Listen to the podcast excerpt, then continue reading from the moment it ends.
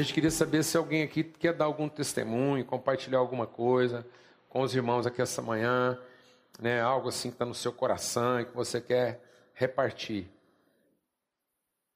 Um de cada vez. A fila pode ficar aqui no meio. Vem cá.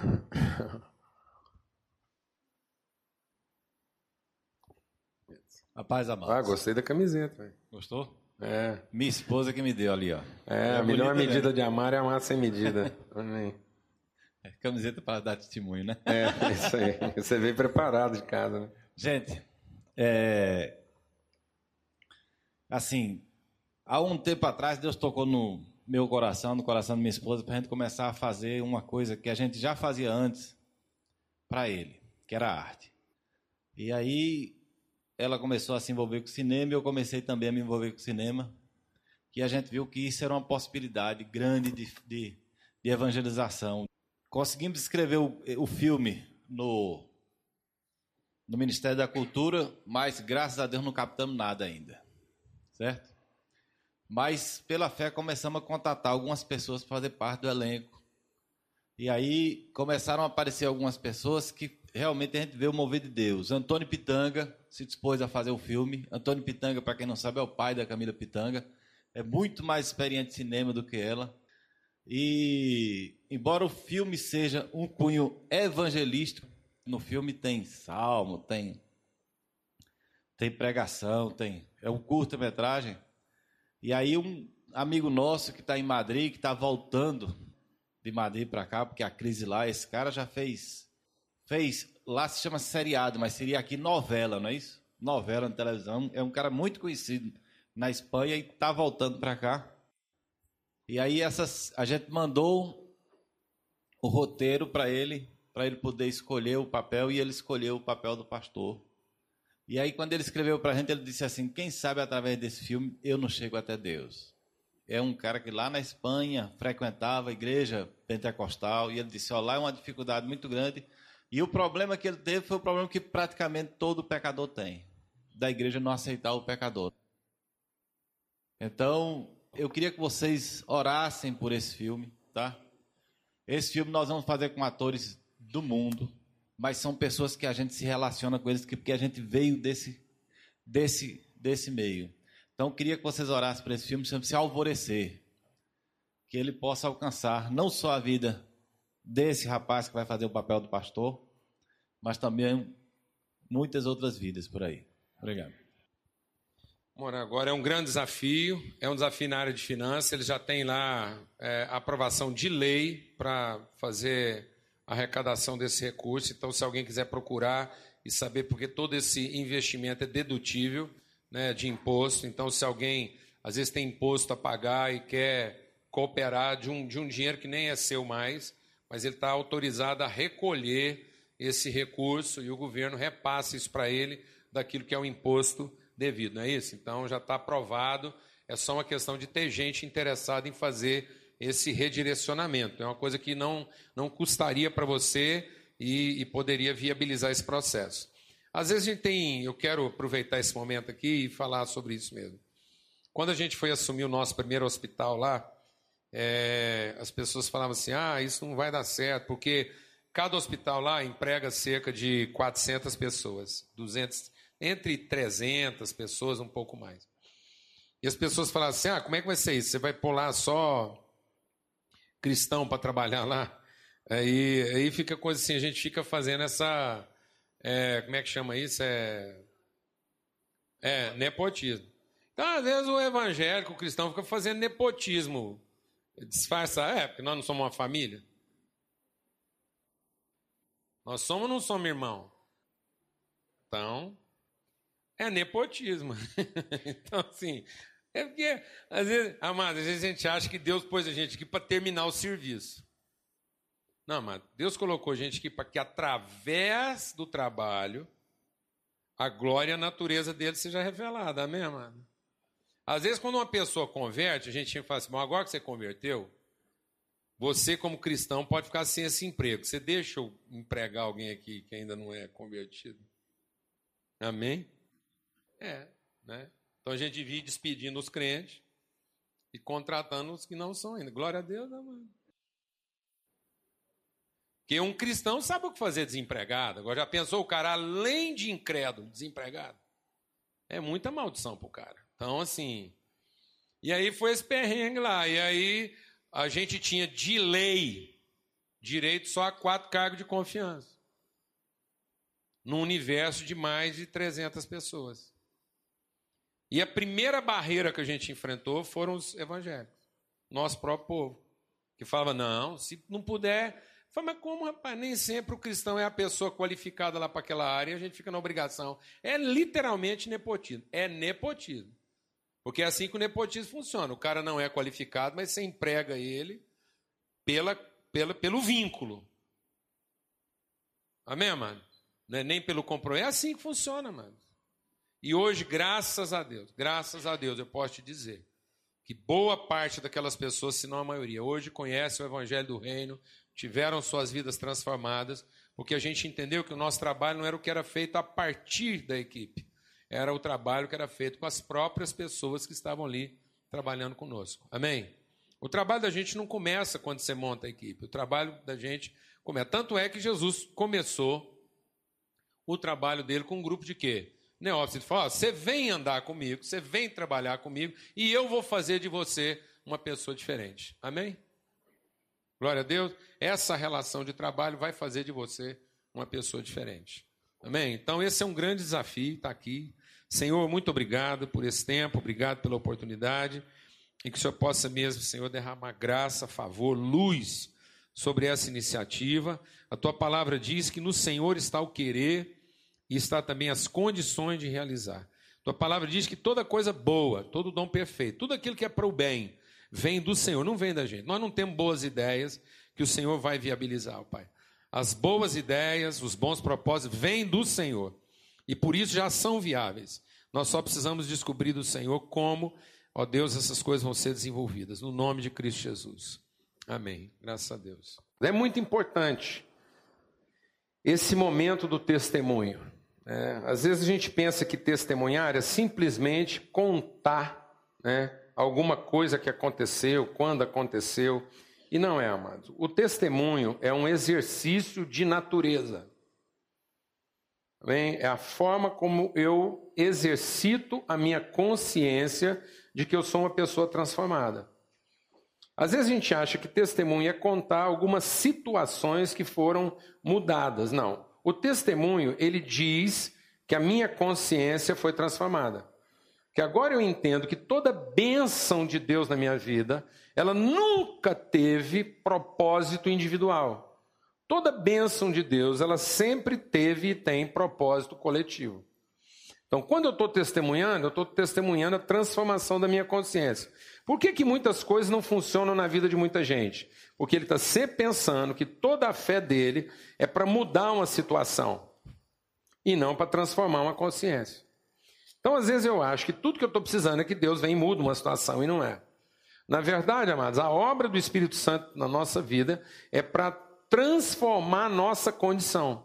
É para que eu entenda qual é de fato a minha natureza, qual é de fato a relação que eu tenho com Deus, que Ele tem comigo, e como que essa relação que eu tenho com Deus e que Ele tem comigo, ela se manifesta, ela se realiza, como é que ela, ela se materializa, como é que ela se evidencia na relação que eu tenho com as pessoas. Então, por isso que o testemunho é importante, porque Deus não, não nos iluminou apenas, Deus, ao nos iluminar, ele transferiu para nós, ele comunicou, ele infundiu, ele, ele, ele transportou para nós a condição de sermos agora luminosos.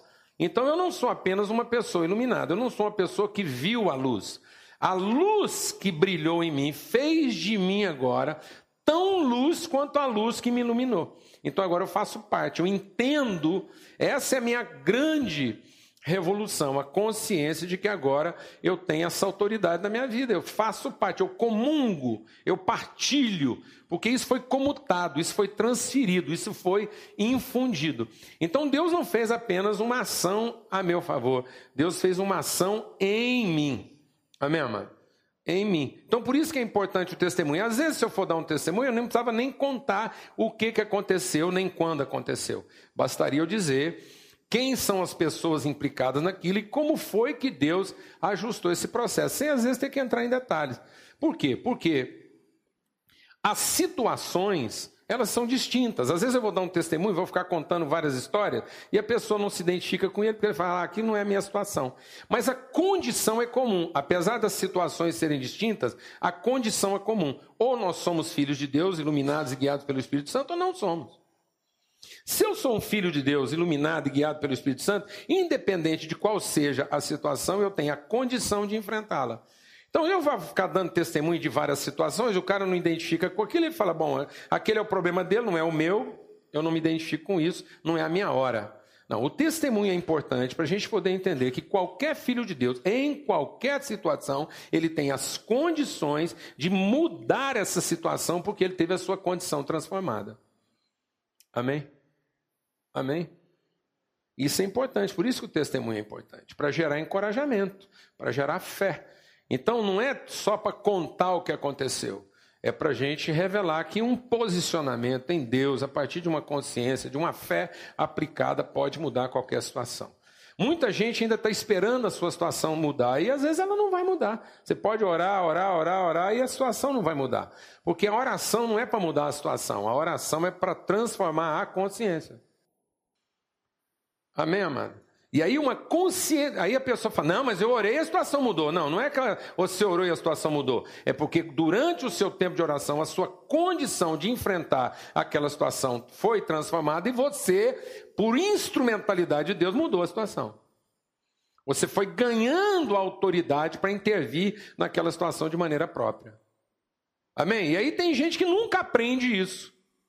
Nunca aprende. Aí ele acha assim: ah, Teve uma coisa que eu orei e deu certo, teve outra que eu orei e não deu certo. Então ele não aprendeu nada. Porque todo tempo gasto em oração tem que funcionar mesmo, no mínimo para transformar o que? A minha consciência. Aquilo me prepara. Então o tempo de oração me prepara para uma situação positiva e para uma situação negativa, para uma situação em que eu vou ter um resultado aparentemente favorável e eu vou enfrentar também um resultado que desfavorável. O momento mais crucial de Jesus, o momento mais mais dramático de oração de Jesus era para prepará-lo para uma coisa que não ia dar certo. Amém? Amém, irmã? Jesus foi lá, orou, orou, clamou, clamou, clamou, por uma coisa que não ia aparentemente prestar. Para que, amado? Para que ele estivesse submisso a Deus o suficiente para, enquanto aquela situação aparentemente poderosa sobre a vida dele se abater sobre ele, ele pudesse dormir em paz, esperando que, durante o tempo que ele não podia fazer nada, Deus estivesse cuidando para que a situação fosse o quê? Revertida. E revertida quando ele não ia fazer mais nada, amém? Então ele orou para que ele estivesse preparado, para que quando tudo estivesse dando errado, ele tivesse a calma a mansidão para enfrentar aquilo e depois ele ficasse dormindo. Enquanto Deus resolvia por ele até trazer ele de volta daquela situação vencedor. Glória a Deus, amado. Abra lá a sua Bíblia então em Eclesiastes no capítulo 10.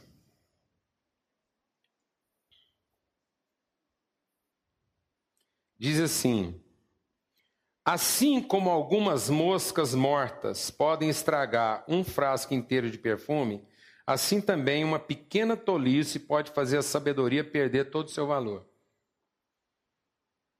Tem um ditado humano muito antigo que diz o seguinte: ninguém tropeça em pedra grande. Às vezes as pessoas acham que grandes problemas foram a causa delas terem fracassado, e não foram. Ninguém fracassou por causa de um grande problema. As pessoas fracassaram porque elas não souberam dar importância nas pequenas coisas da sua vida. Elas não souberam lidar com as coisas pequenas e, através das coisas pequenas, aprender os valores que vão dar para ela a sustentação para enfrentar depois um grande problema. Então, às vezes, a gente não está sabendo lidar com problemas muito grandes porque a gente despreza, despreza literalmente algumas coisas que são pequenas, aos nossos olhos são desprezíveis e a gente não sabe é, prestar atenção naquilo para aprender e poder depois ter as condições de lidar com coisas maiores. A palavra de Deus é clara, ela diz: não despreze os pequenos começos. Muita gente está achando que para ser vitorioso na vida ele tem que ter uma grande fé. Não. Ele tem que ter uma fé que, ainda que pequena, funciona. Jesus diz: Eu não preciso de uma grande fé. Eu preciso de uma fé pequena que funciona. Não adianta ter uma grande fé se eu não sei como é que aquilo funciona. Eu vou te falar uma coisa: tem gente que vai morrer com uma grande fé. O cara tem um dom de fé, ele, ele, ele, ele poderia ser instrumento de, de fé para muita coisa, mas ele nunca aprendeu a lidar com isso. Ele nunca aprendeu a lidar com isso, porque ele não soube aplicar isso a partir de pequenas coisas. Então, como ele está sempre esperando, né? ele está se preparando para um grande advento, e aí às vezes aquilo nunca acontece, ele, ele nunca chegou em grandes coisas na vida dele, porque ele não soube trabalhar de forma honrada as pequenas coisas. Você pode ter certeza que gente que chegou assim e, e, se estabeleceu, e gente que realmente tem essa consistência, essa relevância, não é só pela sua capacidade empreendedora, mas é pela sua sabedoria. É, tanto que a palavra de Deus diz o quê? Você pode ser. In... Deixa Deus ministrar o seu coração. Você pode ser inteligente o suficiente para produzir uma grande coisa, para ser um grande realizador. E não ter a sabedoria o suficiente para que aquilo que você empreendeu e que é grande se mantenha. Tem gente que realiza grandes coisas e não percebe que está na eminência de um grande desastre, porque ele não estabeleceu as condições que vão dar sustentação para aquilo que ele empreendeu. Amém, amados? Então, nem todo fracasso vem de coisas mal feitas. Mas todo fracasso, com certeza, vem de coisas mal estabelecidas, mal fundamentadas. Ninguém fracassou porque fez a coisa errada, apenas.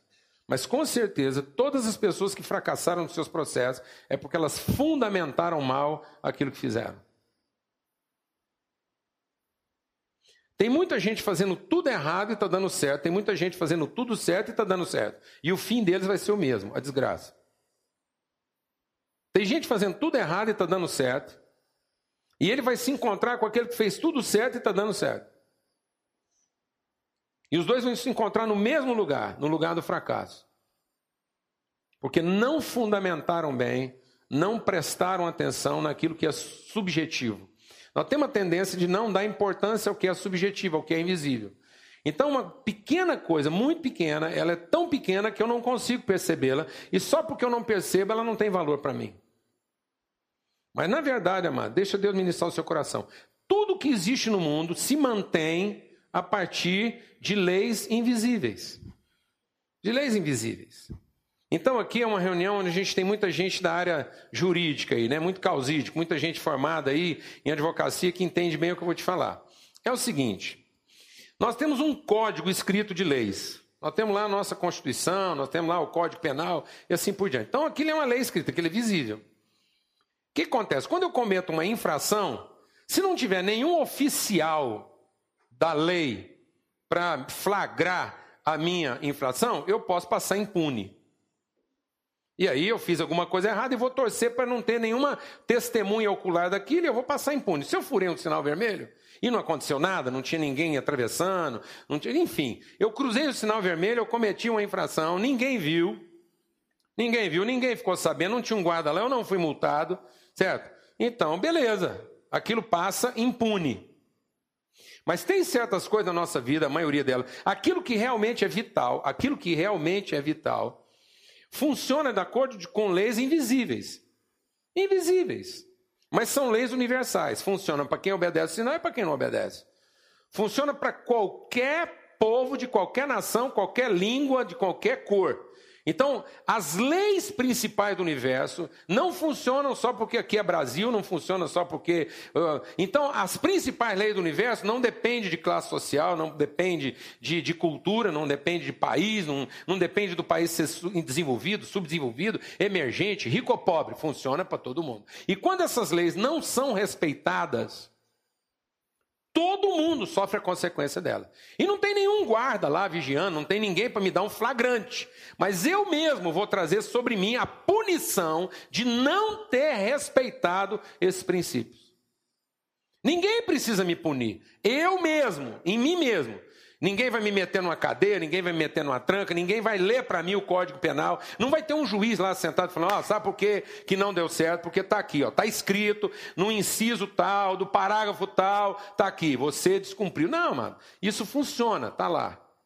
E quanto mais entendimento, quanto mais percepção eu tenho para isso, mais a minha vida vai funcionar. Amém?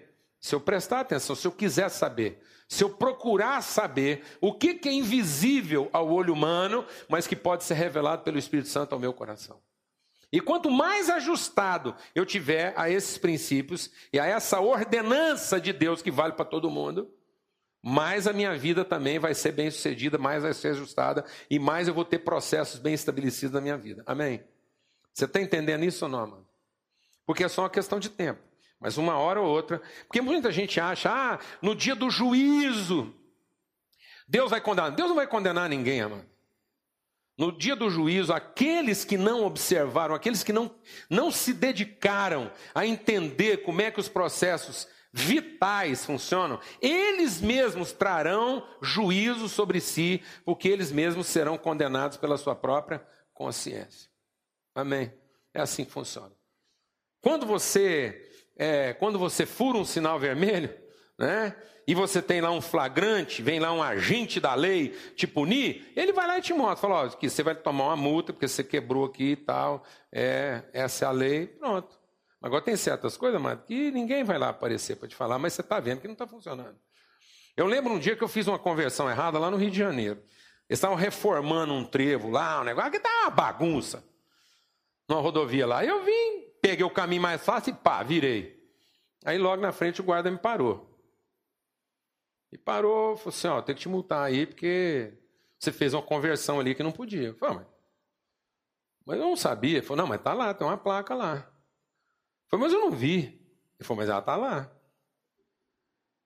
Aí eu quis insistir com ele, porque ele estava querendo me multar porque eu fiz a conversão errada. Ele falou: a multa vai ser tanto, está aqui, te mostrar aqui, ó, você vai ser multado por causa daqui, ó. Não obedecer os sinais de trânsito. Foi, mas eu, o senhor não está entendendo, eu não vi que está uma bagunça. Ele falou: você não viu, mas a placa está lá. Agora você me responda: você quer que eu te multo só porque você não obedeceu os sinais de trânsito ou você também quer que eu te multo por direção negligente? Desatenta. Você fica falando para mim que você não viu, tá bom, eu vou ter que te multar também porque você está confessando que você é desatento. Falei, não, não, não, tá bom. Aí eu falei assim para ele, falei, você não quer dizer que se um guarda me parar porque eu furei um sinal vermelho, eu não posso falar para ele que eu furei o sinal vermelho porque eu não vi. Ele falou, claro, porque senão é duas multas. É melhor você falar para ele, eu vi, mas eu queria furar. Aí é só um delito. Está me entendendo isso ou não? Então, agora a gente lida bem com essas coisas visíveis e aí a gente despreza as invisíveis. E esse texto está dizendo aqui que a sabedoria está no fato de que às vezes coisas imperceptíveis podem comprometer tudo aquilo que a gente se esforçou tanto para conquistar.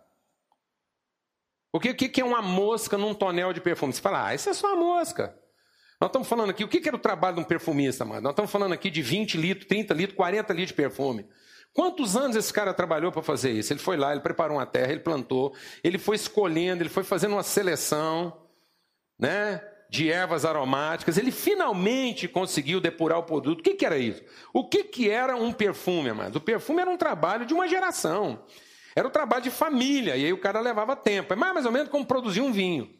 Então o cara está lá com um tonel de vinho lá. Quantos litros tem lá? 100 litros, 200 litros, 300 litros de vinho. Aqui foi uma canseira danada. Quantas uvas teve que ser esmagada? Quantas horas trabalhada? Quantas noites sem dormir direito? Ia lá, aquela expectativa, essa uva vai ser boa, não vai? Vai prestar, não vai? Colheu, guarda, amassa, aquela trabalheira toda, põe lá dentro. Na hora dele colocar a rolha lá, a última rolinha lá da, da do tonel dele, entrou um mosquito. Um mosquito, pelo amor de Deus. Entrou um mosquito num barril de 100 litros de vinho. 200 litros. Ele tampou, ele não viu aquilo. E aquilo naquele universo todo. É uma coisa aparentemente o quê? Desprezível. O que é um mosquito, meu irmão? Numa, numa, uma história que vem há 100 anos. 100 anos. Isso passou de pai para filho, para filho do filho, aquela história toda. É a melhor seleção. O cara está apostando aquilo. Rapaz, você não tem noção. Foi a melhor colheita que nós tivemos, as melhores uvas. A nossa família há 100 anos não colhia uvas boas como essa. Está aqui nossa melhor produção. O cara põe aquilo tudo de um tonel. Quando ele vai abrir, aquilo não está valendo nada. Sabe por quê? Porque tinha uma mosca lá dentro. Tira essa mosca do contexto, vê se ela vale alguma coisa, mano. Tira essa mosca do contexto e você resolve ela com papilote. Mas nesse contexto agora ela se tornou uma coisa importante, porque ela comprometeu tudo. Ela não comprometeu alguma coisa, mano. A mosca não comprometeu um litro. Fala, não, tira só o litro, onde é que a mosca ficou? Alguém aqui está entendendo o que eu estou falando não, mano? Amados, as coisas mais importantes da nossa vida não funcionam como a gente às vezes gostaria que elas funcionassem. São princípios. São princípios invisíveis. Isso é imperativo. Isso não funciona para o branco, para o índio, para o amarelo, para o negro. Isso não funciona para o africano e funciona diferente para o norte-americano. Isso não funciona no gradiente social que nós criamos. Porque nós criamos um gradiente social achando que se a gente conseguir manter esse gradiente social, nós estamos livres de algumas coisas. Não estamos, amados. Não estamos. Você pode ser pobre o tanto que a miséria humana permite você ser pobre. Você pode ser rico o tanto que a ambição humana permite você ser rico. Eu vou te falar uma coisa. Todos nós vamos ter que obedecer a alguns princípios. Isso pega em todo mundo. E não adianta, quando a coisa não está funcionando, não adianta você ir lá e falar assim: eu vou tirar aqui só a parte que a mosca teve contato. É, tem que jogar tudo fora e começar de novo. Alguém entendeu isso não? Então ele está dizendo assim: olha, uma pequena mosca, uma pequena coisa invisível, desprezível, pode comprometer tudo. Assim, como um pouco, um pouquinho só. Você não precisa de muita estupidez. Amado, ninguém aqui precisa ser muito estúpido. Porque qualquer tanto de estupidez é o suficiente para comprometer qualquer tanto de sabedoria. Você está entendendo isso, amado? Porque isso é um fermento. Deixa Deus ministrar o seu coração. O fermento não trabalha pela quantidade. O fermento não faz tudo apodrecer porque ele era muito. O fermento faz tudo apodrecer porque ele só precisava de tempo para apodrecer tudo. Tem gente que fala assim: o tempo cura tudo. Não, mano. O tempo faz com que tudo que está ruim fique pior. Você está entendendo? O tempo não melhora o que está ruim. O tempo faz o que está ruim ficar desgraçado. O tempo só faz você perder tempo guardando uma coisa que já não prestava. Você está entendendo, mano? Você está entendendo ou não? Porque aquilo, desde o primeiro dia que aquela mosca dormiu naquele vinho, aquilo já estava perdido. Mas aí o cara guardou aquilo, falou: não, isso aqui foi nossa melhor safra. Foi nossa melhor safra. Então nós vamos vender na hora boa. Vamos deixar ela descansando aqui. Daqui três anos a gente vende. Então tá bom. Aquela mosca, durante aqueles três anos, só fez com que aquilo tudo ficasse irremediavelmente desgraçado. Então era melhor ele ter jogado tudo aquilo fora na primeira semana e ele não teria guardado uma coisa ruim três anos. Amém? Amém, mano? Então, o quanto antes, melhor, amém? O quanto antes eu tiver uma intervenção de Deus, o quanto antes eu me arrepender, o quanto antes eu chegar para Deus e falar: sabe o que acontece, Deus? Eu estou tentando manter uma coisa aqui do meu jeito, e hoje eu cheguei à conclusão que do meu jeito não vai funcionar. E sabe por que não vai funcionar? Porque já está contaminado desde o princípio. Está contaminado. E a sabedoria está em entender princípios fundamentais elementares. Então ele diz assim: para quem é sábio, é muito natural fazer o que é certo, mas para quem é tolo, o natural é continuar fazendo o que não presta. Rapaz, eu vou te falar um negócio. Tem gente que você aconselha, aconselha, aconselha, mas o que faz sentido para ele é fazer besteira. Não tem jeito. Por quê? Porque para ele não faz sentido fazer a coisa boa. Mas não adianta aconselhar quem não está arrependido. Você está entendendo o que eu estou falando ou não?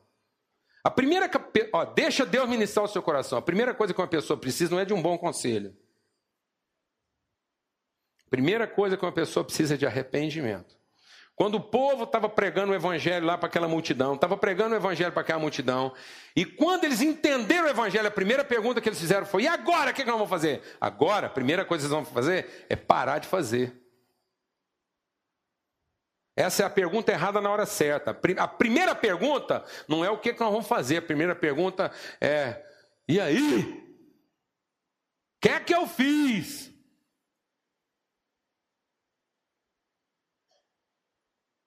Não adianta, mano. Você vai falar o que para quem não está arrependido? Você vai dar um bom conselho para ele? Eu vou te falar uma coisa: você dá um bom conselho para ele e ele vai pegar aquilo e vai tentar fazer a partir de um coração ruim, um coração que acha que é o que ele faz que faz as coisas serem boas. Então, um bom conselho para quem não está arrependido só vai fazer ele ficar mais orgulhoso. Você está entendendo isso ou não? Porque a primeira coisa que ele está precisando não é de um bom conselho, é de arrependimento. Porque não faz sentido.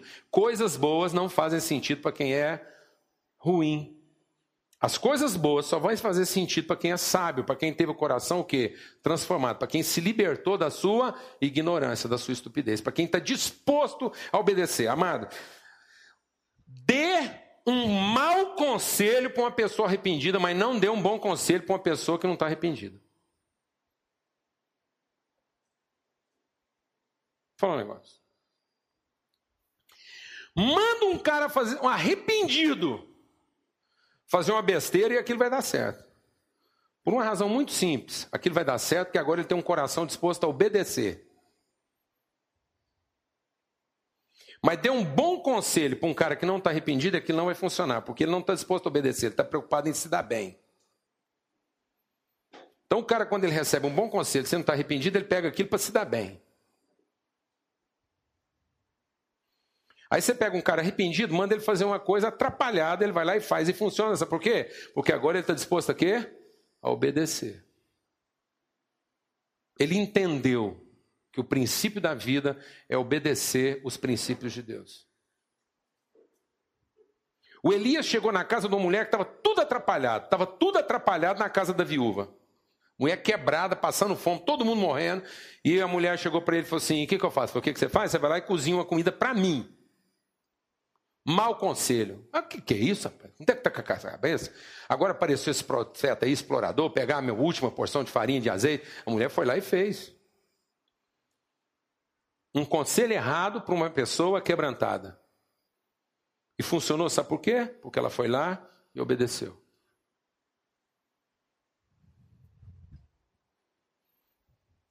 Dê um bom conselho para uma pessoa que não está quebrantada e isso nunca vai funcionar. Porque não faz sentido para ele, ele não, tem, ele não entende o sentido da bondade. E aí, continuando, diz assim: Todos percebem que o tolo é tolo, até quem não o conhece nota que ele não tem juízo. Amado, vou falar um negócio para você. Deixa Deus ministrar o seu coração.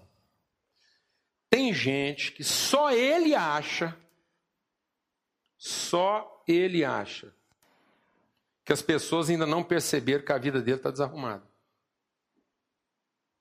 Até o cachorro da casa dele já percebeu. Amado, tem vezes que eu entro numa casa para aconselhar a gente, pelo cachorro eu sei que a casa está desarrumada. Porque até o cachorro é estressado. Não obedece ninguém. Estou te falando. Aquilo ninguém fala com ninguém. O cachorro está pouco lixando. Ele sabe que aquilo não funciona que não tem horário, ninguém cumpre a palavra. Ele já ficou horas sem comer. E, no entanto, quando ele chega em casa e a pessoa está carente, vem cá, Xaninho, vem cá, bichinho, trata ele bem só porque está carente. Ele já entendeu que ali ele é. Ele é objeto. Mas na hora mesmo, aí ele é igual todo mundo na casa. Ele só se comporta bem quando está com fome. Aí até ele ter o prato de comida, ali, lambendo todo mundo. Comeu também, ele vai para um canto, dorme, tá nem aí. Você chama e fala. É, é igual a história do cara que levou o papagaio, o, o, o papagaio dele. O papagaio dele fazia discurso. Declamava Camões. Ele levou o papagaio na televisão. Chegou lá, a hora que puseram o papagaio diante das câmeras lá, mandava o papagaio falar, o papagaio nada, nada, nada. Não, vexame, constrangimento, foi embora brabo para casa. Chegou lá, falou: O que, que é isso? Como é que você falou um negócio comigo? Por que, que falou nada? O papagaio falou para ele assim: Tá, tá sem palpite. ah, não estava afim. Pronto, é assim. É assim. Você entra numa casa e você percebe que lá todo mundo, até o cachorro, só funciona quando está afim. Não está afim. Alguém sabe o que eu estou falando aqui ou não? Todo mundo já percebeu. A ajudante já percebeu. Fica todo mundo fazendo vista grossa, mas está todo mundo sabendo que não há sabedoria. Todo mundo já notou a falta de juízo. Aí agora o que, que acontece? Aí agora o sábio Salomão vai nos dar algumas orientações de algumas coisas que são básicas. E ele vai dizer então: olha, presta atenção, tem algumas coisas que são básicas. Se você quer ter uma vida bem-sucedida, uma vida sábia. Então ele fala aqui algumas coisas, e aqui há três pontos que a gente queria destacar essa manhã, que falam de sabedoria nos processos. Isso funciona para todo mundo. Amém, amado? Funciona para todo mundo. E ele vai dizer então aqui, diz assim, a partir do verso 4, eu vou ler aqui numa outra versão que é, é mais fácil. Diz assim: Se uma autoridade se zangar com você, não se demita, não vire as costas, não saia. Se alguém ficou nervoso com você, não saia. Não recue. Por quê? Porque erros sérios podem ser perdoados e corrigidos quando você não perde a calma. Às vezes a pessoa fala que ele está falando do seu erro. Gente, eu não fiquei nervoso porque eu acho que eu estou errado. Porque aqui o cara lê o texto e já pensa enviesado, né? Fala assim: olha, se uma autoridade se zangar com você, não vira as costas e saia, não peça demissão. Porque erros sérios podem ser perdoados se você não perder a calma. Agora, quando eu estou nervoso porque alguém me tratou mal, de quem que é o erro? Na minha cabeça do outro. Então ele está dizendo: olha, ainda que alguém tenha errado com você, erros sérios podem ser perdoados se você não perder a calma. Porque geralmente, amados, eu viro as costas porque eu acho que o erro é de quem? Do outro. Mas se eu não perder a calma, eu posso ajudar aquela pessoa a não continuar cometendo aquele erro. Glória a Deus, amado. Em nome de Jesus. Então existe um princípio aqui que funciona para todo mundo, amado. Tem uma mosca que faz muita gente perder coisa grande por causa de uma coisinha muito pequena. E essa coisinha muito pequena chama-se impaciência. Impaciência é uma coisa pequena. Um instante de raiva parece muito pequeno diante de uma coisa muito grande, mas pode pôr tudo a perder. Um minuto de impaciência pode estragar uma vida inteira que você não consegue puxar para trás. Alguém entendeu a coisa que eu estou falando aqui? A gente não perde uma coisa grande porque alguém fez alguma coisa muito errada com a gente. Tem gente que fala assim: não, a gente estava indo muito bem, o projeto era fantástico, mas eles fizeram um negócio comigo lá que eu uma coisa inadmissível. E pôs tudo a perder. Dizer, não, sabe o que pôs tudo a perder? Não foi que eles cometeram um grande erro com você. Tudo se pôs a perder por uma coisa muito pequena você se viu no direito de perder a calma. Não foi porque alguém deu uma grande mancada com você. Não foi porque alguém fez alguma coisa muito grave com você, porque a Bíblia está dizendo, deixa Deus ministrar o seu coração. É a Bíblia, não sou eu não. A Bíblia está dizendo que grandes erros, pecados muito graves, podem ser corrigidos se quem foi afetado por eles não perder a calma. A Bíblia não está dizendo que grandes erros nunca vão acontecer com quem não perde a calma. Deixa Deus militar o seu coração. Porque tem gente que está achando que a fé é para evitar grandes problemas. Não, amado, a fé não é para evitar grande problema. A fé é para nos colocar diante de grandes problemas, e quando esses grandes problemas acontecerem, eu não vou perder a calma. Eu não, é o capeta que está ensinando isso para os outros.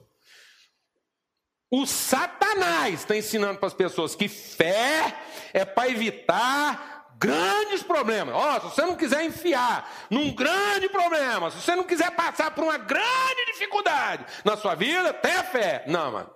A Bíblia nunca disse isso. A fé nunca foi para navegar em águas calmas. A fé foi para navegando em águas turbulentas. Eu consigo passar até sem barco. Se faltar a canoa, eu atravesso. Alguém está entendendo o que eu estou falando não? A pé, eu passo, eu atravesso um oceano nervoso. Sabe por quê, mano? Porque existe um princípio na minha vida: haja o que houver, eu não vou perder a calma. Amém? Porque a ansiedade e a impaciência é uma mosca que pode pôr tudo a perder. Amém? Amém? Aí ele vai falar de outra coisa. Nós vamos terminar isso até meio dia e meio. Se ninguém perder a calma. Tá bom? Então é o seguinte. É. Eu tenho visto nesse mundo uma injustiça que é cometida por aqueles que têm poder. Então, quando o cara tem poder, quando ele é o Grayskull lá, que tem a força, o cara agora tem a força. Aí ele comete uma estupidez. A estupidez de quê? Ele coloca gente tola em altos cargos e deixa em condições subalternas os verdadeiramente sábios. A outra versão diz assim: muitas pessoas que só acreditam na força, muitas pessoas que têm um viés exclusivamente empreendedor, gente que está só em busca de resultado. Quem está entendendo o que eu estou falando? O cara que encanou, ele está obcecado em alcançar resultado. O negócio dele é ver o serviço bem feito, não interessa por quem, nem como. Amém? Essa pessoa tem a tendência de privilegiar o servo e negligenciar o príncipe. Isso quer dizer o seguinte: ele dá valor ao que é urgente, mas não dá valor ao que é importante. Isso é uma mosca. Tem gente que está rodando em alta e está achando que está tudo certo, ele está enchendo os tambor dele. A vida dele inteira, a hora que você olha para a vida dele, você fala: Ei, irmão, como é que tá? Olha o tanto de tambor, de perfume que eu tenho. Pô, rapaz, vou ver uma vida folgada. Você não tem noção, eu estou fazendo um patrimônio aqui, estou aqui juntando um. Aqui, ó. Hoje, isso aqui é safra 2005, estou guardando isso aqui desde 2003. Eu come... Essa colheita aqui, a melhor safra. 2001, está aqui guardada. Ah, aí o cara olha para aquilo e fala assim: juntei, tá tudo certo, no momento exato, é só eu desfrutar. A hora que ele começar a abrir aquilo, ele não tem vinho. Ele tem o maior depósito de vinagre. Ele não tem perfume. Ele tem enxofre. Aquilo cheira a esgoto. Ninguém quer. Alguém está entendendo o que eu estou falando? Isso é Bíblia. E sabe por quê? Porque a vida toda ele foi dando importância ao que é urgente. E não foi tratando de maneira urgente o que é importante. Ele pôs o serviço para andar a cavalo e ele pôs a consciência para andar a pé. Ele pôs desempenho para andar a cavalo e compromisso para andar a pé. Compromisso na vida dele anda a pé. Desempenho anda a cavalo. Serviço anda a cavalo. Relacionamento anda a pé. Para ter um momento de relacionamento com ele, você tem que esperar meses. Para ele te cobrar serviço, não demora dois minutos. Para saber o que é urgente, ele sabe isso desde a semana passada. Para saber o que é importante, você nem tem tempo de conversar com ele sobre isso. Porque na vida dele, príncipe anda a pé e empregado anda a cavalo. Sabe o que, chama isso? Negligência. Então, impaciência é uma mosca que põe tudo a perder. E negligência é uma coisa que eu vou deixando para depois.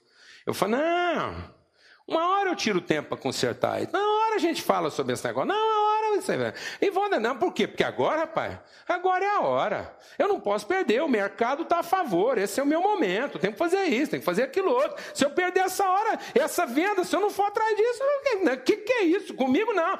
Pra, eu, outra hora nós falamos disso. Aquilo que é importante vem a pé. Mas aquilo que é urgente já chegou. Quantas vidas de famílias perdidas? Quantos relacionamentos perdidos? Por conta de uma conversa de 10 minutos que a gente podia ter tido e não teve. 10 minutos de atenção. Eu uma vez fiz um aconselhamento que eu não acreditei. Não acreditei. Eu estava num retiro e vi que tinha um casal lá, líder, líder de igreja, casal, líder, família criada. E eu vi que eles eram assim, eram muito impacientes um com o outro, nervosos, era tudo no casco, uma coisa assim terrível. E a gente começou a orar, fui conversando com eles, orando. Eu falei, não, pelo amor de Deus, vocês vão falar com Deus. E Deus vai falar com vocês. Deus tem que trazer à tona o que está escondido aí dentro que, que faz tudo ficar ruim na vida de vocês. Vocês têm tudo para ter uma vida feliz, bem-sucedida. Vocês têm condição, vocês têm prosperidade, têm recurso, têm os filhos, têm igreja, têm tudo. E vocês são infelizes, vocês são assim, fracassados emocionalmente, é uma desconstrução. O que está acontecendo? Vai falar com Deus. Deus tem que mostrar onde é que está esse mosquito enterrado. Às vezes o cara acha que para poder ser tudo tem que ter uma cabeça de burro, um burro inteiro enterrado. Não, mas bata um mosquito enterrado. Você sabia que Beuzebu quer dizer o Deus das moscas? Então o que o diabo mais tem na mão, viu, amado? É mosquito. Então é o seguinte, Aí os dois foram orar. Aí de madrugada, no outro dia chegar tudo rindo, maravilhoso, tal. De madrugada, o marido acordava e falava com a mulher: "O que você está me chamando?" Ela falou: "Não te chamei." Aí dormia, ela acordava e falava para ele: "O que você está me chamando?" Não chamei. Eles entenderam que tinha alguma coisa acontecendo, resolveram bater um papo. E aí ele falou: "Vamos fazer um negócio, vamos abrir nosso coração. Tem alguma coisa pegando aqui que a gente não sabe o que é." Ela falou: Eu preciso abrir um negócio para você, eu tenho que te confessar um pecado. Na nossa lua de mel, você fez um comentário comigo que eu não gostei. E desde lá eu não consigo respeitar você por causa disso. Sabe quantos anos de casado esse povo tinha? 30. Sabe desde quando ela carregava esse mosquito morto? Desde a lua de mel. Isso era um mosquito tão pequeno que a hora que ele contou para ela, ela, ele falou assim para ela: Mas é só por causa disso? Não, mas não é só por causa disso, é por causa de tudo isso. É. Porque as coisas urgentes foram ficando no lugar das coisas importantes. Pela primeira vez, a primeira vez que eles resolveram dar importância em saber o que estava no coração do outro, eles descobriram que lá dentro tinha uma mosca. Tinha uma mosca. Quantas vezes, amado, nós estamos lidando com situações complicadíssimas, porque deixamos uma mosca. Negligência. Em último lugar, impaciência, negligência. E aí ele vai falar de uma coisa muito interessante. Ele diz assim: Tenho visto escravos andando a cavalo e príncipes andando a pé, como se fossem escravos. Quem abre um buraco cai nele.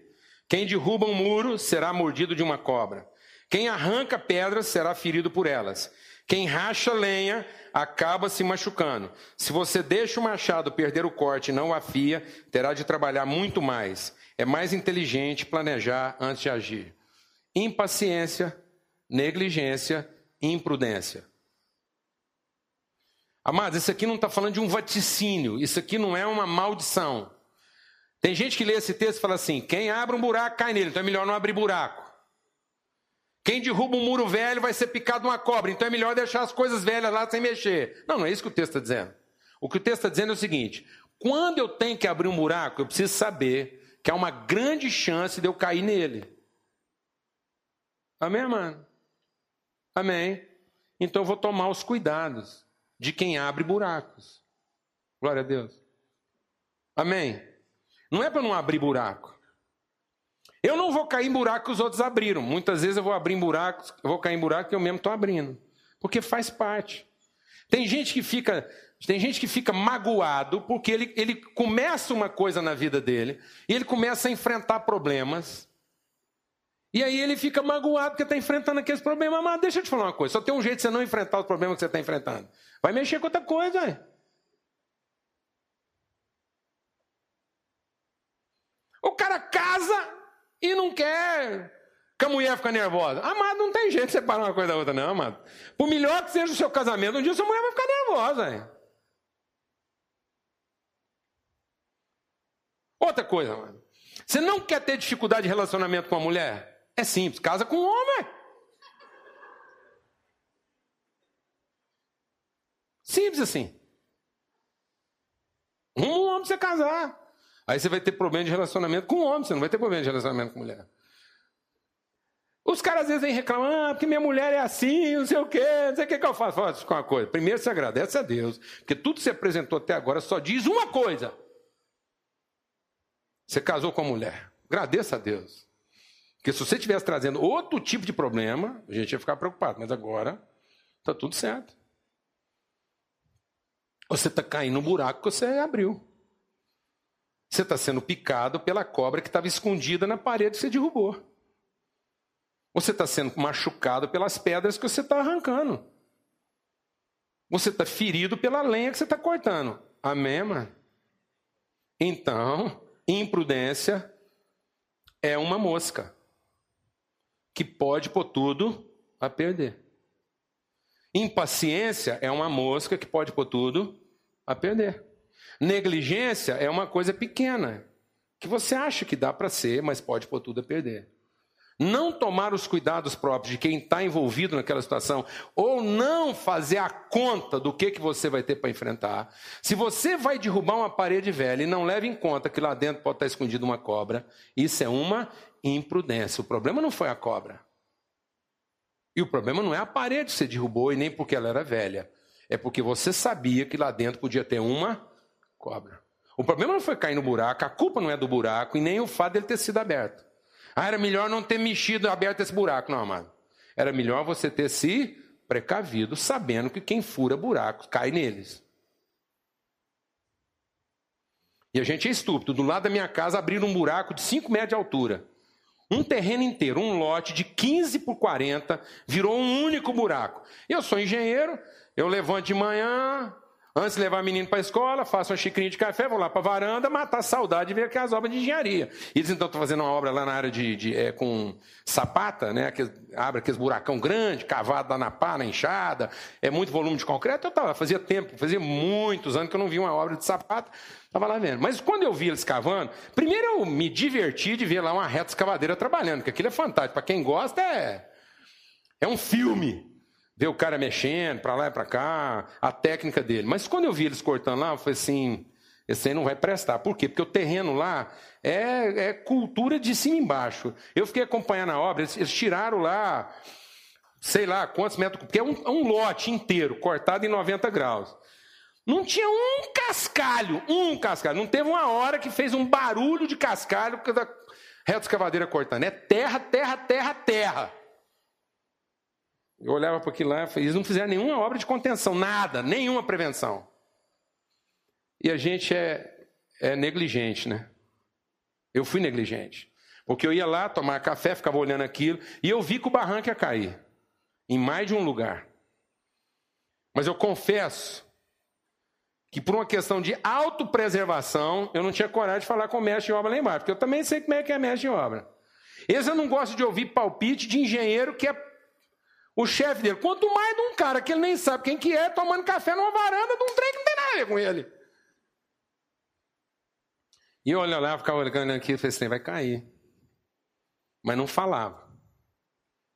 E eu vi que ia cair mais de um lugar. Não deu outro. Um dia eu vou tomar café, cheguei lá, o barranco, tudo no chão. em cima lá de tudo. Perdeu o serviço. Aí eu fiquei assim, falei, será que machucou alguém? Virei pro carro e falei, escuta. Aí eu, aí eu tive coragem de falar com ele. Aí eu tive que vencer a vergonha. Eu falei, ô oh, rapaz, tô aqui acompanhando esse serviço, desde você chegar. Queria te falar uma coisa. Eu, eu vi que esse negócio ia cair. Sabe por que, que eu vi que ia cair? Ele não, porque ele trabalhava de baixo olhando para cima, e eu estava de cima olhando para baixo. Eu via onde ia cair. E ele não via porque ele está olhando para cima. Aí eu falei para ele, falei, ó oh, rapaz, eu vi que essa coisa ia cair, quis ter te falado, mas confesso, sou engenheiro, sou da área, mas fiquei constrangido. Ele falou, pois é, ainda tinha um peão trabalhando aqui debaixo, deu um upa danado aqui para não perder ele. Quase que o cara vai. Aí que eu fiquei mais com vergonha ainda. Aí eu virei para ele e falei assim, mas então eu vou te falar uma coisa, o de lá vai cair também. Ele falou: não, não, não, agora tá tranquilo. Eu falei: vai cair também. Aquilo acho que foi até para lavar um pouco da minha culpa. Porque não deu outro. Duas semanas depois, caiu também. Porque quem cava buracos, se não for prudente, cai neles. E o barranco caiu também. E agora está caindo lá do nosso prédio. Agora não é uma questão se vai cair. Agora estão preocupados quando vai cair. E é assim na nossa vida, amados. Só porque a gente resolveu não ser prudente. Só porque a gente resolveu não fazer as contas. Antes de começar a fazer o que nós temos que fazer. Às vezes você está enfrentando um problema, não é porque alguma coisa deu errado, é porque são problemas próprios de quem tinha que fazer o que você está fazendo. Você não tem que reclamar porque você caiu no buraco. Primeiro entenda que muito provavelmente você caiu no buraco que você mesmo estava cavando, porque você não tomou as precauções necessárias. Você sabia que podia ter uma cobra escondida no muro velho. E você sabe que tem que tirar o muro. Porque senão fica o muro e fica a cobra. A gente sabe que o buraco tem que ser aberto. A gente sabe que a lenha tem que ser cortada e que a pedra tem que ser tirada. Só que se eu não tomar os cuidados necessários, isso vai me ferir. E vai ferir mais gente. Então não deixe que a mosca da impaciência ponha tudo a perder. Não deixe que a mosca da negligência ponha tudo a perder. E não deixe que a mosca da imprudência ponha tudo a perder. Deus quer que o seu perfume seja bom. Amém? Deus colocou a gente nisso para dar certo e não para dar errado. Deus não colocou a gente em nada para dar errado. Amém? E vai dar certo. Se a gente não perder a calma. Se a gente não inverter as prioridades. E se a gente tomar os cuidados que precisam ser tomados. Amém? Vamos ter uma palavra de oração. Senhor, muito obrigado por esse tempo aqui. E que, ó Deus, que o perfume seja bom. Que o fruto de tanto trabalho, ó Deus, permaneça. Tua palavra diz que o Senhor nos colocou aqui para produzir fruto e muito fruto. mas o Senhor colocou aqui a gente para produzir fruto que permaneça. Nós não queremos produzir frutos que vão apodrecer, nós não queremos produzir frutos que vão se perder, nós queremos produzir frutos que vão permanecer. Então que a gente seja guiado pelo Teu Espírito nesse processo, Pai. No nome de Cristo Jesus, o Senhor. Que o amor de Deus, o Pai, a graça do Filho, a comunhão, o selo, o testemunho, a revelação do Espírito Santo de Deus seja sobre todos, hoje e sempre. Que o Senhor faça resplandecer sobre cada um de nós o seu rosto e nos dê paz. Em nome de Cristo Jesus.